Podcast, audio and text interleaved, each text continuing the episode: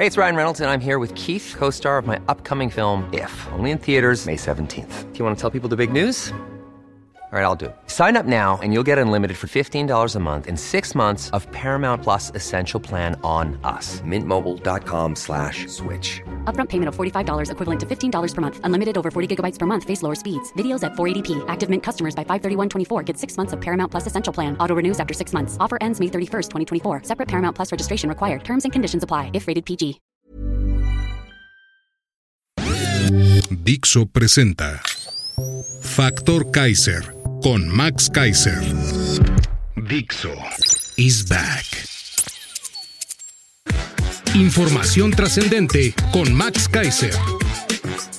Factor de cambio. Factor Kaiser. Tema número uno. El obradorato es antisemita. Tema número dos. Claudia recoge la basura de los demás partidos. Tema número tres. La contienda desigual que aún no inicia. Esos son los tres temas que vamos a ver el día de hoy en el episodio 117 de Factor Kaiser del 9 de octubre del 2023. Las campañas a todo lo que dan. De un lado, el oficialismo con todo este aparato de manipulación y de mentiras, tratando de convencerte de que todo está definido. Del otro lado, el Frente Amplio tratando de poner sobre la mesa lo que es una alternativa política al obradorato. Sí, ya arrancamos ya está todo lo que da la contienda, aunque formalmente no debería. Por eso es importante que te enteres de los temas más importantes, que los conectes con otros y que me ayudes a compartir este contenido por todos lados, para que las personas que crees que quieren ser factor de cambio se puedan convertir en factor de cambio. Acompáñame a ver los tres temas de hoy. Tema número uno. El obradorato es antisemita. El viernes por la noche llegaba yo de una cena y antes de dormir abrí Twitter. No debía hacerlo. Fue espeluznante lo que estaba viendo. Israel estaba siendo víctima del ataque terrorista más grande, asesino y brutal de su historia. El grupo terrorista Hamas, financiado por Irán, atacaba distintas poblaciones con miles de misiles, primero, pero después con un número imposible de cuantificar de personas armadas, con todo tipo de, de armas de alto poder, que cruzaron la frontera en distintos tipos de vehículos para asesinar, torturar y secuestrar a civiles que paseaban por la calle, a personas en sus casas, además de un indescriptible masacre en un concierto y otros lugares públicos. Las escenas que pudimos ver desde el sábado en la mañana en fotos y videos parecen sacadas de las peores pesadillas de la humanidad. La barbarie y la falta de humanidad de los asesinos terroristas no tiene precedente ni explicación posible. Yo no soy, ni cerca, experto en el conflicto en Medio Oriente, quizá el más complejo y el más prolongado de la historia de la humanidad. En este episodio no trataré de analizar las distintas posiciones ni las acciones de los bandos en conflicto. Mi sangre judía, de la que siempre me he sentido muy orgulloso y muy honrado, seguro me impediría hacer un análisis objetivo o medianamente imparcial sobre estos hechos. Pero los hechos hablan por sí mismos y varios expertos nacionales e internacionales que sí saben del tema, que sí lo han estudiado y que sí los pueden describir e interpretar con imparcialidad, ya han aclarado de todas las maneras posibles el hecho más importante de todos. El grupo terrorista Hamas no es Palestina, no habla por Palestina, no representa al pueblo de Palestina. Es solo un grupo terrorista, financiado por gobiernos extremistas como el de Irán, que solo han buscado permanentemente y activamente la desestabilización de la región y obstaculizar a toda costa cualquier proceso de paz entre Israel y sus vecinos árabes. Esos son los hechos.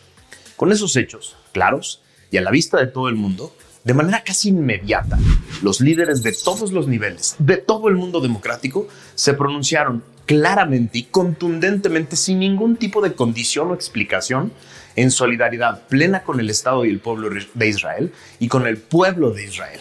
Y se expresaron abiertamente con un rechazo absoluto y sin ningún tipo de margen al conjunto de actos terroristas y asesinos del grupo terrorista Hamas. La candidata del Frente Amplio por México, Xochitl Gálvez, a las 8.55 am del sábado 7 de octubre, apenas se enteró de los hechos, puso en sus redes, cito, el extremismo y la violencia nunca serán las vías para solucionar conflictos. Rechazo las acciones del grupo terrorista Hamas. Mi solidaridad con las víctimas de este ataque con el pueblo israelí y con la comunidad judía Tres cosas son muy importantes de este claro mensaje. Uno, rechaza la violencia sin ningún tipo de concesión al victimario. Dos, califica al victimario como lo que es, un grupo terrorista sin otro fin que el terror y la violencia. Y tres, se solidariza con un solo bando, las víctimas, el pueblo de Israel y la comunidad judía en México. Claro, sencillo y fácil de entender. Se trata de la mujer que aspira a ser la jefa del Estado mexicano, que sabe reaccionar a tiempo y de manera precisa. El mismo mensaje repitió ante más de mil personas presentes y más de 20 mil personas que la seguían en una transmisión en vivo, que le escucharon enviar un sentido mensaje de solidaridad al pueblo de Israel en un evento. En cambio, mientras escribía este programa y ahora que lo grabo, más de 48 horas después de que todos nos enteramos de estos trágicos eventos, la otra aspirante a la presidencia ha guardado un silencio cómplice. La que pretende ser jefa del Estado no ha dicho nada, absolutamente nada, ni una palabra del tema. No me importa su origen, me interesa como analista político su reacción a uno de los eventos geopolíticos más importantes y trascendentes desde los ataques terroristas del 11 de septiembre del 2001. No ha rechazado la violencia como forma de resolver conflictos. No ha señalado al victimario como un grupo terrorista. No ha expresado su solidaridad con las víctimas ni con los miles de mexicanos de origen judío que viven en México y con los que están atrapados allá. Nada. No ha dicho nada. En cambio, en sus redes, publicó varios eventos de campaña con una enorme sonrisa y hasta dijo en uno de esos eventos que la violencia en México estaba mejor que nunca. Su jefe, el señor López, publicaba también en sus redes un discurso en unas ruinas y luego su paseo por el tren militar con sus amigos los empresarios ricos. Pero nada, absolutamente nada dicho sobre lo que sucedía en Medio Oriente. En cambio, ambos dejaron que en sus redes rabiosas se expresaran abiertamente y sin vergüenza el antisemitismo inhumano que los caracteriza no solo pretendían argumentar que se trataba de una especie de defensa del pueblo palestino a la opresión de Israel, sino que en decenas de cuentas de miembros claros y abiertos del obradorato se retuiteaban sin pudor alguno celebraciones y propagandas pro-palestinas, como si se tratara de un triunfo de un pueblo y no solo de un ataque atroz de un grupo terrorista.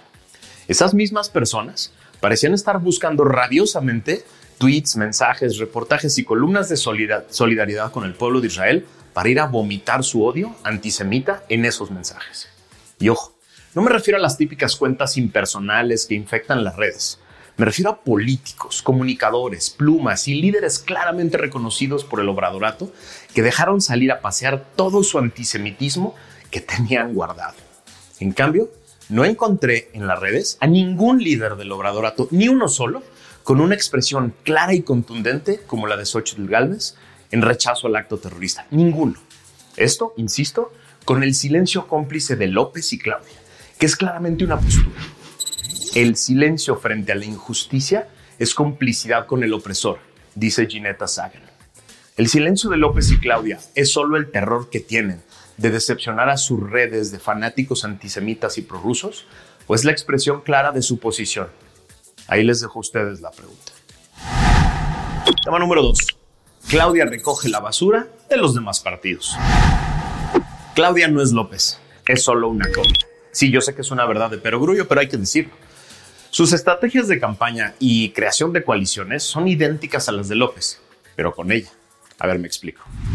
Durante los meses previos a la elección del 2018, López explotó al máximo su posición en las encuestas para convencer a todo tipo de liderazgos políticos y empresariales para apoyar su causa, para brincar al obradorato, pues, para irse a Moreno, para abandonar a los suyos y traicionarlos. A los políticos los convertía en morenistas a través de una especie de bendición del sacerdote obradorista. Les perdonaba todos sus pecados anteriores y con esa bendición ya podían decir, muera el PRIAN, de donde venían. A los empresarios les estiraba la mano y les exprimía miles de millones de pesos para las campañas, con la promesa de regresarles ese dinero en contratos públicos que un día que estuviera en el gobierno les iba a poner en sus manos. Hoy, Claudia repite la estrategia. Recoger la basura de todos los demás partidos y estirar la mano. Tiene varios problemas con esta estrategia, ella. El primero, y el más obvio, es que ella no es López. Y por lo tanto, a ella no se le reconoce ese santo poder sanador que limpia pecados al brincar de un partido a otro. Y así, Los chapulines que brincan a su campaña, como Rommel Pacheco o Ramírez Marín, son solo figuras quemadas que se llevan a su campaña la etiqueta de chapulines traicioneros. Nada más. Segundo, a diferencia de la campaña de 2018, ella no puede asegurar ni de broma un triunfo seguro. Así que los que llegan estarán siempre ahí mientras sea rentable, pagando por ver. Pero del lado de los empresarios, la dinámica es parecida. Se dejarán extorsionar mientras sea claro que Claudia tiene más posibilidades, pero tendrán una decisión muy difícil cuando esto se vuelve una competencia pareja, que va a ser claramente entre dos grandes frentes. Nos espera un largo y complejo camino lleno de traiciones, miserables y oportunistas. Agárdense. Vamos a ver a personajes de todo tipo llenos de pánico tratando de brincar al barco del obradorato, al, al barco de Claudia, para tratar de rescatar fuero, para tratar de mantener la impunidad, para tratar de mantenerse en el poder, con un huesote en la boca. Los vamos a ver llenos de cinismo, criticar al PRIAN y a los partidos de donde claramente vienen. Pero Claudia no es López. Claudia no tiene esa bendición para limpiar los pecados. Y por lo tanto, todas esas personas solo serán traicioneros chapulines que buscan otra vez su hueso. Tema número 3. La contienda desigual que aún no inicia. El domingo 8 de octubre, por la mañana, la virtual candidata del Frente Amplio Pro México, Xochitl Gálvez, hizo un evento en el World Trade Center al que acudieron diversas organizaciones de la sociedad civil que la respaldan. En el foro había presentes más de mil personas en un apretado salón y más de 20 mil personas en vivo y en directo a través de diferentes plataformas digitales. La idea era hacer un diálogo entre la senadora y las organizaciones que lograron imponerle a los partidos su candidatura a la presidencia. Sí, tal cual, imponerle a los partidos. El evento estuvo cargado de muchas emociones muy auténticas y de mensajes muy emotivos. La virtual candidata hizo varias aclaraciones muy pertinentes. Ahí les van. Uno, la campaña aún no empieza y por eso no puede proponer cosas concretas sobre su visión de país en los temas más relevantes. Dos, sostuvo firmemente que sí se siente respaldada por los partidos políticos y por sus dirigencias y le pidió a las personas que la acompañaban que se hiciera una gran alianza con los partidos.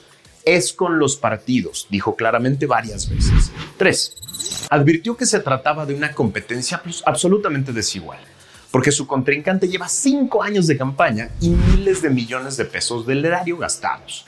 4. Explicó que era normal para ella estar bajo en las encuestas, porque su campaña ni siquiera había empezado y tenía tres meses de haber levantado la mano para ser candidata a la presidencia. Y el 50% de los electores aún no la conocen, pero me van a conocer, dijo claramente. En este punto pidió a las audiencias no dejar manipularse por las encuestas, que claramente pretenden desmotivar a los suyos. Y cinco, finalmente pidió la creatividad, las iniciativas, la energía y la emoción de todos los presentes para lidiar con esta gran batalla contra el oficialismo, que está ejecutando una elección de Estado para vencerlos con la fuerza del voto. Yo estuve presente en vivo en el evento. Quería atestiguar en vivo el ambiente, la emoción y la autenticidad de la candidata. Con claridad te puedo decir que hay tiro, que la competencia está abierta más que nunca y que esto apenas empieza. Yo no quería que me siguieran platicando esta emoción que genera Xochitl Galvez en los eventos. Yo quería ver cómo ella no solo se desempeñaba en, un, foro público, sino los mensajes que mandaba. Y fueron muy claros. Esto no ha empezado. Fue muy claro cuando dijo, yo les ofrezco la victoria. Fue muy claro ver ahí a los dirigentes de todos los partidos presentes, claramente dispuestos a apoyarla. Fue muy interesante escucharla hablar de el equipo que ya se está creando, de las propuestas que ya se están construyendo, de la visión de país que ya tiene clara. Fue muy emocionante para mí, por ejemplo, ver a una mujer migrante de Los Ángeles con lágrimas en los ojos decir, desde Los Ángeles te decimos que los mexicanos que estamos allá nos sentimos el Estado 33 y queremos apoyar tu campaña. Fue muy interesante ver esa campaña.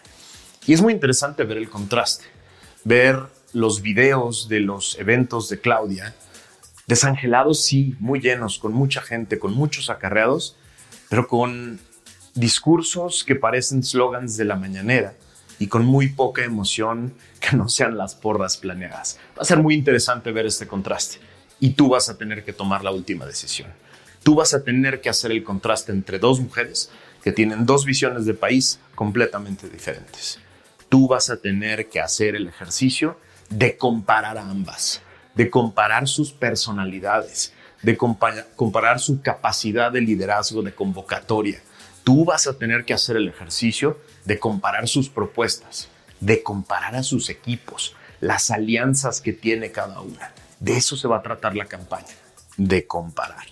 No hay de otra, no hay otros candidatos, no hay otras alternativas.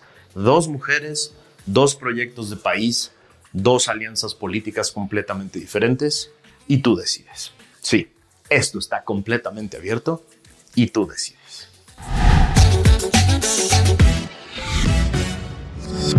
Dixo is back.